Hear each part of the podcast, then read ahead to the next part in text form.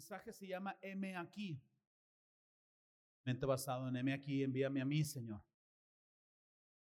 El 90% del mensaje no tiene nada que ver con M aquí. No se crean. Al final vamos a tener esto como una respuesta correcta a este mensaje. El mensaje de hoy no va a ser el mensaje bíblicamente o como dicen teológicamente más estructurado que tú vas a escuchar, no, no, no va a ser este el mensaje más expositivo que tú vas a escuchar, vas a, vas a oír conceptos muy simples, muy básicos. Y mi propósito para el mensaje de hoy es meramente inspirador, de inspiración, que podamos volver a recargarnos y ubicarnos en, de nuevo en todo aquello que Dios quiere que, que caminemos. Y el mensaje empieza con Habacuc 2.14, aparece aquí en pantalla. Dice Habacuc 2.14, una profecía de lo que vendría en la gloria de Cristo más adelante, dice, porque toda la tierra será llena del conocimiento de la gloria del Señor, como las aguas cubren el mar. Observa lo que dice aquí, dice que toda la tierra va a ser llena del conocimiento, o gente entendiendo quién es Dios, cuál es su gloria, llena del conocimiento de la gloria de Dios. Esto que vemos aquí es el plan de Dios. Dios tiene una visión, Dios tiene un plan, Dios tiene un propósito. Y ese propósito es que toda la tierra sea llena del conocimiento de su gloria. Ojo con esto. Bíblicamente hablando, toda la tierra y todo el universo entero están llenos de la gloria de Dios. Tu vida es un milagro constante que grita la gloria de Dios. Las estrellas, la creación, las leyes constantes en el universo, eh, todo es un milagro, todo es extraordinariamente lleno de la gloria de Dios. Escuché a un doctor decir que las células en nuestro cuerpo mueren y se multiplican y el porcentaje al que el cuerpo humano llega en un lapso de 24 horas es al 80% de restitución celular. Nacemos y morimos cada día. Toda la tierra, todo el universo está lleno de la gloria de Dios. Pero los humanos se han alejado de Dios por el pecado. Entonces los humanos están en la gloria de Dios, porque está llena todo, pero no son conscientes de la gloria de Dios. Y el plan de Dios es que todos sepan de su gloria que todos sepan quién es Él. Entonces, ¿cómo Dios va a lograr su visión? ¿Cómo Dios va a lograr este objetivo que Él tiene de llenar toda la tierra del conocimiento de la gloria, de su gloria, perdón? Bueno, el plan comienza, como lo saben, con el plan redentor de Cristo. Toda la creación, la autoridad de la creación y muchas cosas, no solo la separación de Dios, estuvieron bajo la autoridad de Adán y cuando Adán y Eva pecaron, perdieron su conexión con Dios, se alejaron, perdieron su referencia de Dios, de la verdad, y más aún, la tierra fue maldita por causa del pecado y la autoridad que Adán ejercía sobre la creación se perdió y pasó a manos de Satanás. Por eso cuando Jesús estaba tentando a Jesús en el desierto, Satanás le dice, mira, todos los reinos del mundo te los voy a dar si te me hincas. Entonces, si, Satanás no tuviera realmente la autoridad de los reinos del mundo, no hubiera sido tentación para Jesús. Yo les dijera que el primero que, llegue aquí le voy a regalar un millón de dólares, se van a atacar de risa, van a decir, mm, este pobre ni 200 pesos están en la cartera. Los traigo, eh, los traigo. 220. Es, es que la cuesta enero. Pero si yo lo tuviera, y se los mostrara sería tentación. Entonces, esta autoridad fue perdida. El plan redentor de Cristo fue recuperar no solo la relación, principalmente Dios-hombre, sino recuperar todas las cosas. Todo comienza con este plan redentor de Cristo. Entonces, vemos en Jesús la gloria de Dios reflejada. ¿Tú quieres saber cómo es la gloria de Dios? Lee los evangelios y vas a ver la gloria de Dios reflejada en Cristo. Segunda Timoteo 2.4 aparece en pantalla, dice que Dios, el cual quiere que todos los hombres sean salvos y vengan al conocimiento de la verdad. el conocimiento de la gloria del Señor. Y entonces Dios quiere que todos sepan, y la escritura dice que a Dios le ha placido que este conocimiento de su gloria sea a través de la locura de la predicación. Es locura porque dices, ¿por qué? ¿Por qué Dios no viene en las nubes con voz de mando, con voz de, trueno y dice, yo soy Jesús? Y vine a salvarlos. Lo pudiera hacer, pero le ha placido poner este mensaje tan maravilloso en las bocas de seres tan comunes, seguros, tan temerosos, tan afectados, tan lo que quieras, como tú y como yo. Y entonces Dios tiene esta visión, Dios tiene esta manera y esta es la parte donde nos incluye a ti y a mí en ese plan. Dios ha encomendado a nosotros que seamos los portadores de esta noticia que conlleva o lleva a las personas al conocimiento de la gloria del Señor.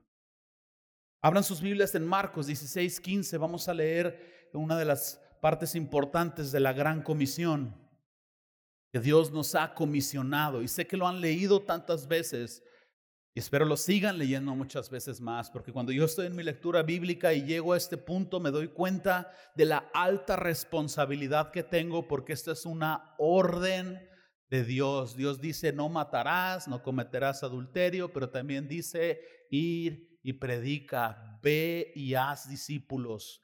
Leo 16, 15, acompañan. Y les dijo, id por todo el mundo y predicad el Evangelio a toda criatura. El que creyere y fuere bautizado será salvo, mas el que no creyere será condenado. Y esta es una responsabilidad que tú y yo tenemos. Si tú no estás viviendo esto, mi hermano, mi hermana, soy responsable de decirte, estás desobedeciendo directamente a Dios. ¿Cuándo fue la última vez? Con valentía venciste tu pena y predicaste a una persona de Cristo.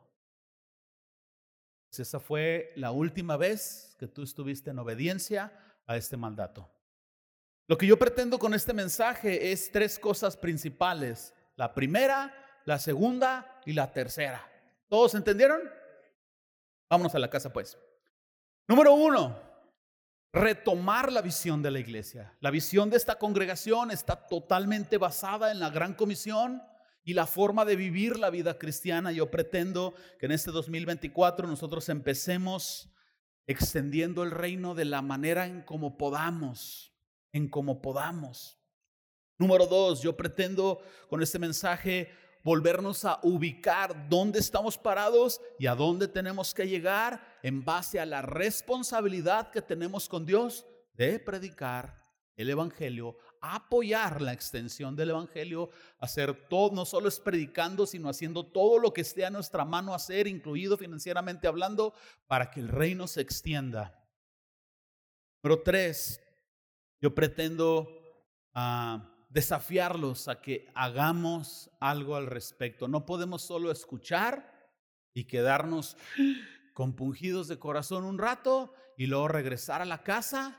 ¿Dónde quedó la rosca del Costco? No pasó nada. Pretendo incomodarlos, inquietarlos con la palabra de Dios y literalmente que haya espinas en sus asientos, discúlpenme la expresión, para que seamos una iglesia que no se queda encerrada en estas cuatro paredes, que podamos responder al llamado, porque este año les voy a hacer varios llamados, vamos a salir a predicar a las calles de alguna forma y, que ustedes puedan responder, iglesia, como una de las formas en que ustedes atienden la gran comisión y, y otras cosas más. Porque si nosotros no hacemos esto, vamos a ser un club social. Y yo me niego a que seamos un club. Podemos llegar al punto de pasárnosla bien padre entre nosotros y hermanos y suave las actividades de la iglesia. Yo pregunto en domingos como hoy, ¿quién viene por primera vez? ¿Quién está aquí? Y no hay nuevos. Iglesia, yo quiero hacerlos conscientes de algo. Estamos, si no hay nuevos viniendo, Estamos iniciando el proceso de una iglesia moribunda. Una iglesia moribunda es una iglesia que no se renueva con nuevos creyentes. Y una iglesia moribunda es una iglesia que empieza a morir. Y al principio no se nota mucho, pero el desgaste se va a ir creando y llega un momento, va a llegar un momento en donde la iglesia moribunda va a ser evidente. Les explico. Si nuevos creyentes no vienen, vamos a ser los mismos de toda la vida y peor aún porque el índice de deserción, los que vienen, los que estornudan y por el estornudo faltan cuatro semanas, dos meses, yo no sé. El índice de los que van y vienen es alto, pero si nosotros no tenemos nuevos creyentes, no se renueva escuela dominical, nuestros niños van creciendo, hay nuevos niños. Si no hay nuevos niños, no va a haber nuevos jóvenes. Si no tenemos un grupo de jóvenes saludable, cuando vengan las familias con jóvenes van a decir, pues sí, está padre, me encantan los calentones, su piso de mármol está extraordinario. Hablo por fe, yo siempre hablo por fe. Pero híjole, yo quiero que mi hijo camine con el Señor y pues aquí no hay nada, nos vamos a otra iglesia donde haya jóvenes. Y cuando pasemos a la siguiente fase, vamos a hacer una iglesia de puros señores y viejitos teniendo solo funerales y no bautizos.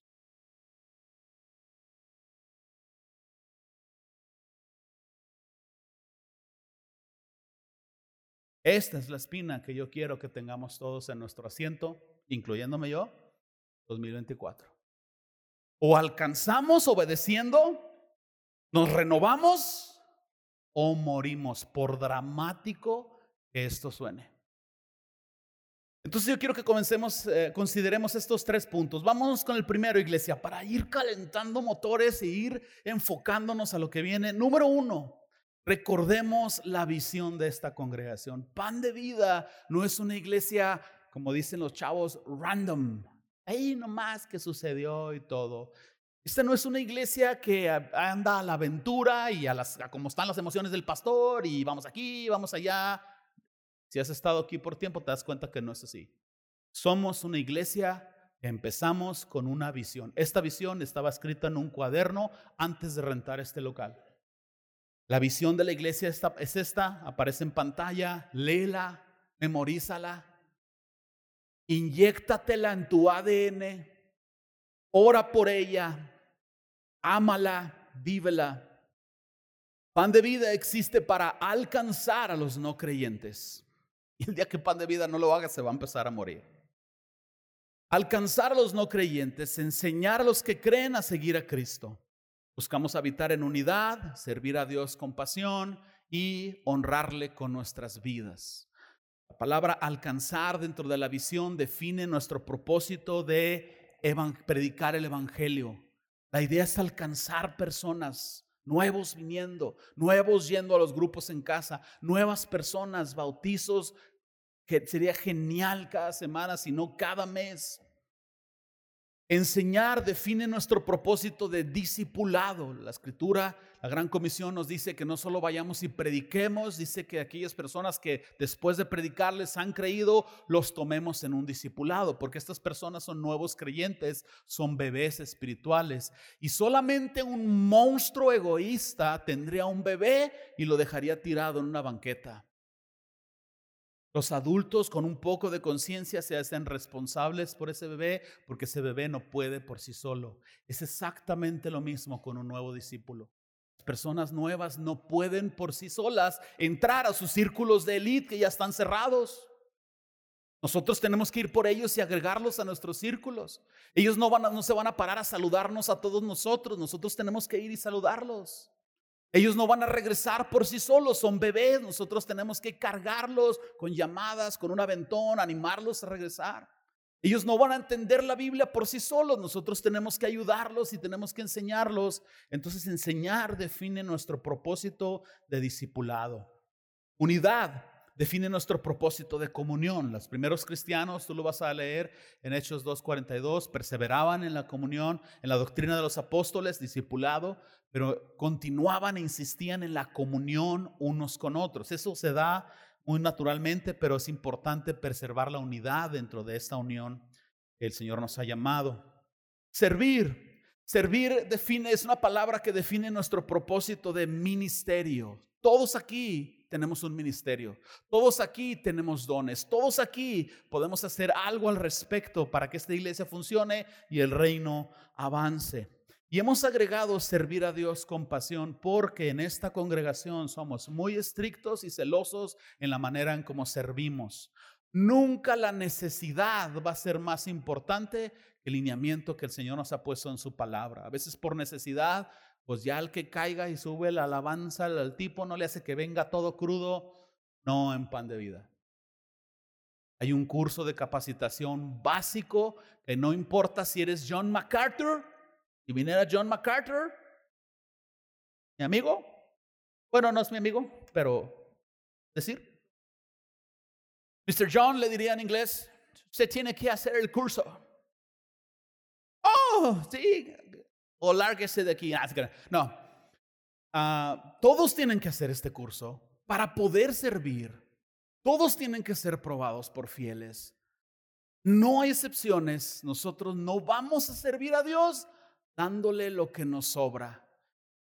No es digno nuestro Señor Jesucristo de darle lo que nos sobra. Él es digno de toda tu vida. Los apóstoles murieron despellejados, servidos en aceite y así. Nosotros no vamos a morir de esa manera, pero vamos a hacer todo lo posible por tener una vida digna y poder llegar. Saludar a Pedro con dignidad. Peter, eché las más ganas que pude. ¿Te crucificaron boca abajo? No, pues no. Eres un loser, nos va a decir Pedro. Pero bueno.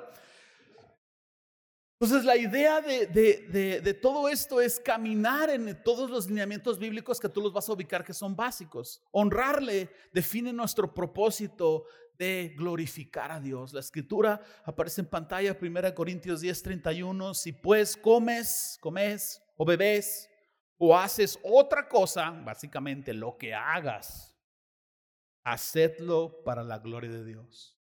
La visión de esta iglesia es crear cristianos íntegros, completos, personas que son buenos padres en su casa y buenos hombres en la iglesia, buenos trabajadores, buenos conductores, aunque ahí andan diciéndole a la gente, Dios te bendiga, buenos empleados, puntuales, buenos padres, buenas esposas, hijos que glorifiquen a Dios. Cristianos que donde quiera que estén tengan las puertas abiertas y digan, wow, por primera vez vi un cristiano que vive lo que predica. Esa es la visión de esta iglesia, por eso nuestros estándares son tan altos. Estar en esta iglesia significa, por sarcasmo, por ridículo que se escuche, ser un cristiano de a de veras. Entonces esta es nuestra visión, iglesia. Esto es lo que nos tiene que estar en nosotros y es por lo que debemos de pelear. Y nuestros programas son para poder cumplir todos estos objetivos. Número dos, vamos a ubicarnos nuevamente en que somos responsables por predicar el Evangelio. Sé que lo he leído antes y cada vez que vengo a este tema lo vuelvo a leer, pero híjole, este libro, Pasión por las Almas, Oswald J. Smith. Oh, página 31, página 29, perdón. Dice, podemos lanzarnos por un niño que se está ahogando, pero por, no por un alma que se está perdiendo. No es difícil llorar cuando nos damos cuenta de que nuestro pequeñuelo se está hundiendo bajo el agua por última vez. Entonces la angustia es espontánea. Tampoco es difícil sufrir la agonía del alma cuando vamos, cuando vemos el ataúd conteniendo en él todo lo que hemos amado en la tierra y vamos camino al cementerio. ¿O oh, no? Las lágrimas entonces son muy naturales. Pero darse cuenta y saber que las almas preciosas, almas inmortales, están pereciendo alrededor nuestro, yendo a la negrura de la oscuridad y de la desesperación, perdidas eternamente y aún así no sentir ninguna angustia, no derramar ninguna lágrima en oración, no saber nada del trabajo del alma. Cuán fríos son entonces nuestros corazones y cuán poco conocemos la compasión de Jesús. Yo agregaría, cuán poco tenemos en nosotros la compasión Jesús. Todo el drama y la urgencia que estas palabras contienen es una verdad. Las almas se pierden mientras nosotros estamos en nuestra vida cotidiana. La gran comisión, predicar el Evangelio y hacer discípulo, no solo es una responsabilidad de pastores, es un mandato para todos. Este mundo está en tinieblas y el Señor nos ha llamado a ser la luz que lo ilumina. Este mundo está desesperado, no hay nada que pueda ofrecerles esperanza y el Señor nos ha mandado a darles el mensaje de esperanza. Este, este mundo está hambriento espiritualmente y no sabe por qué. Y el Señor Jesucristo nos ha dicho que Él es el pan de vida y que vayamos y demos el pan de vida a las personas. Estamos viviendo una de las peores épocas de la humanidad. No estoy mintiendo, no puedo enfatizar lo suficiente. Y como cristianos es necesario que estemos a la altura de la demanda que hay para nuestras vidas. Este mensaje tiene que ser el fin de nuestra autolástima. Ay, es que como, ay, no es que este no va a servir. Este mensaje tiene que destruir toda comodidad, toda autolástima, todo pretexto y encender nuestros corazones una causa más grande, es el Evangelio. Quiero hacerles tres preguntas que los van a sacudir. Si tú estudiaste en el Cebetis 114, no vas a saber nada de historia, pues tú nomás di amén. Pero si estudiaste en alguna versión de bachilleres 7, 5, 6, tu nivel cultural es alto, tú vas a poder entender mis palabras. Es chiste porque hago muchas bromas con mi hijo por el Cebetis. El, el Cebetis siento vergüenza. Sí, siento vergüenza que esté ahí mi hijo, pero está a una cuadra de mi casa. Pero bueno, ah, todo sea por ahorrar gasolina. Primer pregunta, vámonos en serio. Primer pregunta. Si tú hubieras sido un cristiano alemán durante la Segunda Guerra Mundial y hubieras visto todas las atrocidades que Adolfo Hitler estaba haciendo, y hubieras visto el plan de Hitler en los campos de concentración para exterminar a todos los judíos, cristiano alemán, ¿te hubieras opuesto a su visión? ¿Hubieras apoyado el complot para asesinar a Adolfo Hitler? Más de uno va a decir, sí, sí, claro, no, yo. Operación Valkyria, ¿verdad? Muy bien. Número dos, si hubieras vivido en el sur de Estados Unidos durante la época de la esclavitud de la raza negra, te hubieras unido a la guerra civil para liberar a los negros de la esclavitud, te hubieras unido a alguna causa abolicionista para pelear por la libertad y los derechos de los negros. Tercer pregunta. Cuando tus nietos descubran que viviste en este tiempo cuando tus nietos sepan que tú viviste en la era del secularismo moderno, que apagó y sofocó a la iglesia de su tiempo. La iglesia se enfrió gracias al secularismo y tus nietos se dan cuenta de eso en la historia. Y luego te preguntan, abuelo, durante la época en que la iglesia se enfrió por el secularismo moderno, ¿qué hiciste al respecto? ¿Cómo predicaste en un mundo secular? ¿Cómo te mantuviste firme en un mundo secular? ¿Qué hiciste en tu iglesia para marcar una diferencia? ¿Por qué tu iglesia se enfrió como todas las demás? Ouch. Número tres. Comprométete a extender el reino y la gloria de Dios. Una vez más, Jesús es el pan de vida. Y este mundo está hambriento, las personas necesitan saberlo. Y algo interesante, que el planeta Tierra produce suficiente comida para alimentar a todos los habitantes del planeta Tierra en una dieta de 2.500 calorías. ¿Mm? Hay suficiente comida produciéndose para alimentar a cada ser humano del planeta. El asunto es que la mayoría de la comida se produce en una parte del mundo y en otras partes del mundo donde hay hambruna, no se está produciendo la comida. Entonces es un problema de distribución. Pero el problema es hacer que esta comida se transporte allá porque cuesta dinero y las personas tienen que tener la voluntad de sacrificarse y transportarla. Y por razones de egoísmo y de economía, los humanos no están transportando la comida de aquí a donde hay necesidad. Híjole, Como se dice en hebreo, eso está fuerte, carnal.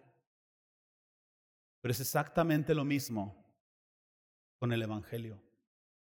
Hay suficiente poder en la palabra de Dios, en el mensaje que tú tienes, para salvar a todo ser humano de este planeta. El asunto es cómo le vamos a hacer para llevarles el pan de vida. ¿Cuánto nos va a costar? ¿Cuánto nos va a costar? ¿Qué tan dispuestos estamos a negarnos? ¿Cuánto estamos dispuestos a dar de nuestras vidas para no vivir para nosotros, vivir marcando una diferencia? Este mundo está enfermo. Tú y yo tenemos la medicina. No necesitas un curso bíblico, ¿No necesitas decirle a las personas cómo era tu vida antes de Cristo? ¿Cómo conociste a Cristo? ¿Y cómo tú te sientes ahora seguro de tu salvación? Sin prometerles que su vida va a ser color de rosa, solamente decirles, pueden vivir libres de la condenación. Entonces yo quiero que en este momento tú te hagas una pregunta.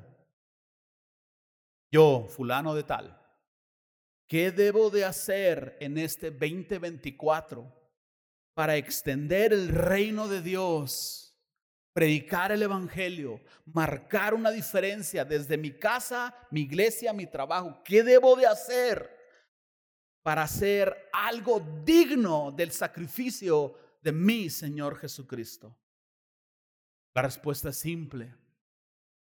Invita a cuantas más personas puedas. Invítalos que vengan.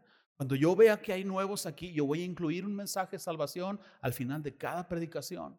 Invítalos a los grupos en casa. Muchas personas dicen, yo no quiero cambiar de religión. Un grupo en casa les baja la guardia, ven la coinonía, son más abiertos a escucharlos. Invítalos a los eventos. No me tomen a mal cuando yo les voy a decir esto, pero cómo me quieta, me desilusiona Francamente me molesta que nuestros eventos de alcance invitan a cristianos y cristianas de otras iglesias. La gente está ya desesperada, en pecado, perdiéndose, y nosotros cristianos en eventos de alcance estamos evangelizando a los cristianos. Iglesia, paren esto. Dejen a las personas cristianas en sus iglesias. Invítelos a evangelizar, ahí sí, ¿por qué los evangelismos no vienen de otras iglesias? A ver, invítenlos, oye, vamos a ir a, predicar allá a los hospitales, te queremos ahí con 60 burritos a las 6 de la mañana.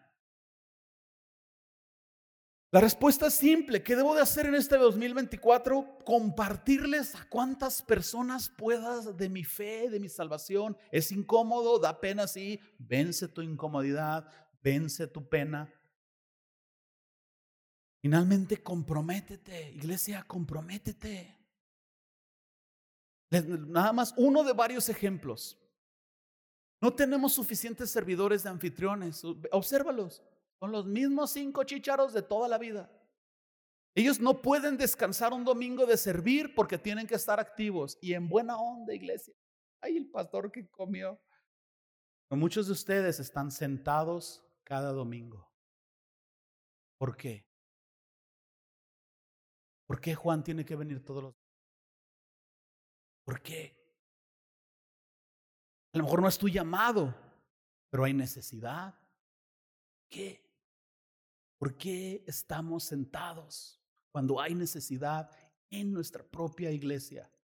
Se cancelan clases porque no tenemos suficiente personal de cunero. Tenemos suficientes maestros de escuela dominical, de Timoteo. ¿Por qué?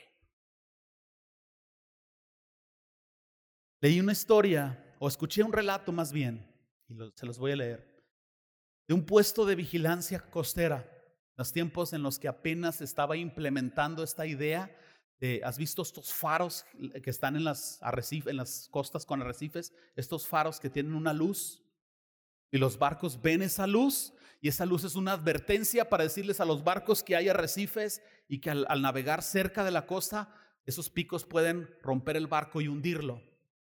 Y entonces eh, una de estas ideas empezó con esta historia. Una vez un pueblo, una villa que vivía en una costa, en la madrugada escuchó un estruendo. Les, les leo una ocasión un barco se estrelló contra los arrecifes, muchas personas murieron y se ahogaron, otros fueron resultaron terriblemente heridos. Los habitantes de este pueblo al oír el estruendo durante la madrugada salieron de sus casas, corrieron hacia la costa y empezaron a rescatar a cuantas personas pudieron. Durante los días siguientes se organizaron y pusieron carpas de atención médica para las personas rescatadas y heridas. El acontecimiento impactó tanto que los líderes de ese pueblo acordaron establecer un puesto de vigilancia. Personas se enlistaron y se enlistaron como salvavidas, se entrenaron como personas de emergencia y se anotaron como voluntarios para cubrir las guardias en este puesto. Las personas comenzaron a donar materiales e insumos para la construcción de este puesto de vigilancia y este faro de advertencia. Con el tiempo, el accidente se olvidó. Las personas al principio platicaban del incidente, se reunían en este puesto de vigilancia para conversar, pero sus conversaciones empezaron a variar en los aspectos cotidianos de la vida. Transcubrían los turnos de vigilancia, se dedicaban a platicar sobre sus asuntos personales. Poco a poco se hizo costumbre hacer una la fiesta de los viernes en este lugar donde muchos acudían para divertirse, era el punto de reunión. El acontecimiento y el accidente dejaron de recordarse y poco a poco se perdió el propósito de este puesto de vigilancia y el propósito por el cual se creó. Lamentablemente un día sucedió nuevamente otro accidente. Los vigilantes olvidaron mantener las lámparas llenas de aceite y el faro se apagó. Nuevamente un barco se estrelló entre los arrecifes. En esta ocasión fue por la negligencia y la distracción de los vigilantes.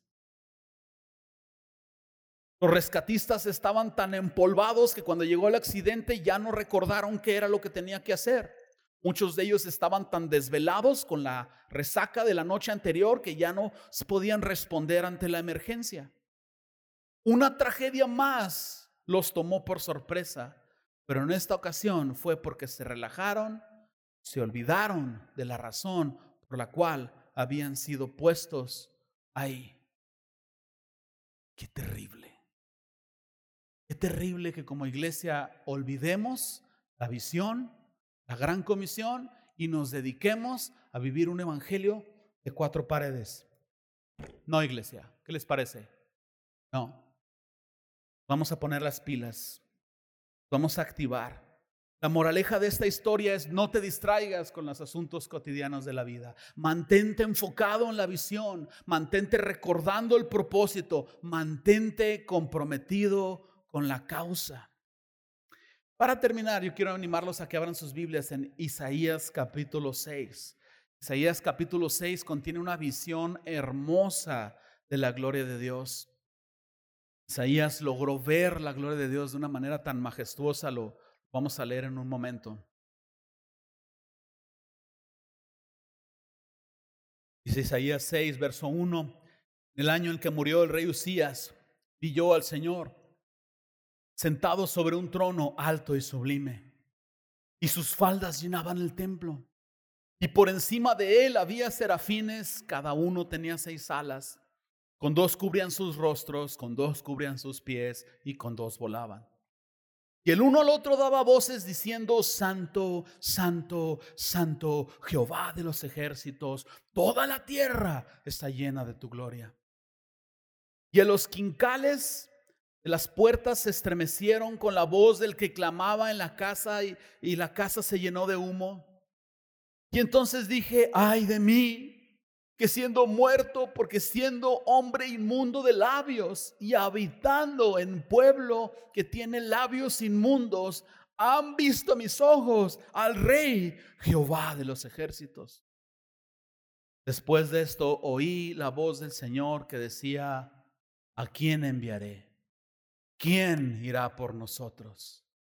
Y entonces respondí yo, heme aquí, envíame a mí. Esta visión es exactamente lo que yo les estoy diciendo. Dios ha revelado su gloria en Jesucristo. Y el Señor quiere que toda la tierra sea llena del conocimiento de la gloria del Señor. Y la respuesta natural de una persona que ha visto la gloria de Dios, en nuestro caso, en la persona de Jesús, es ver la necesidad y escuchar a Dios preguntando, ¿quién va a obedecer la gran comisión? Y por repetido que sea el mensaje, una sola respuesta.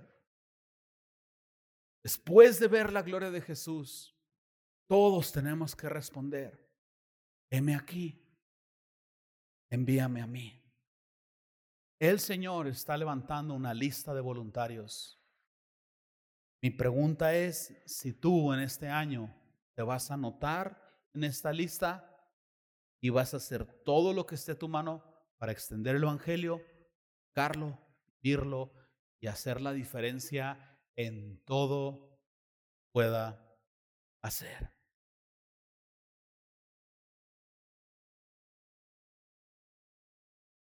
La respuesta está en ustedes, iglesia. Vamos a echarle todas las ganas que podamos a este 2024. La hora y el tiempo es corto. Y el día se hizo para trabajar. Ya va a venir el Señor. Ya no vamos a poder hacerlo. Señor, yo pido, Señor, que estas palabras puedan penetrar todos nuestros corazones, incluyéndome a mí. No permitas que nos sentemos en nuestra comodidad. No permitas que nosotros estemos pensando nada más en nuestra vida, en nuestras cosas. Señor, pedimos que nos incomodes, que nos inquietes, que nos llenes de tu espíritu. Señor, que, que ayudes a cada persona a encontrar su lugar en el cuerpo, que podamos hacer una diferencia sirviendo, hacer una diferencia predicando. Señor, pido que tu espíritu venga sobre nosotros y nos des vida, que no permitas empecemos a convertirnos en una iglesia moribunda. Señor, ayúdanos a renovarnos, si no, moriremos, Señor. Pedimos en el poderoso nombre de Jesús.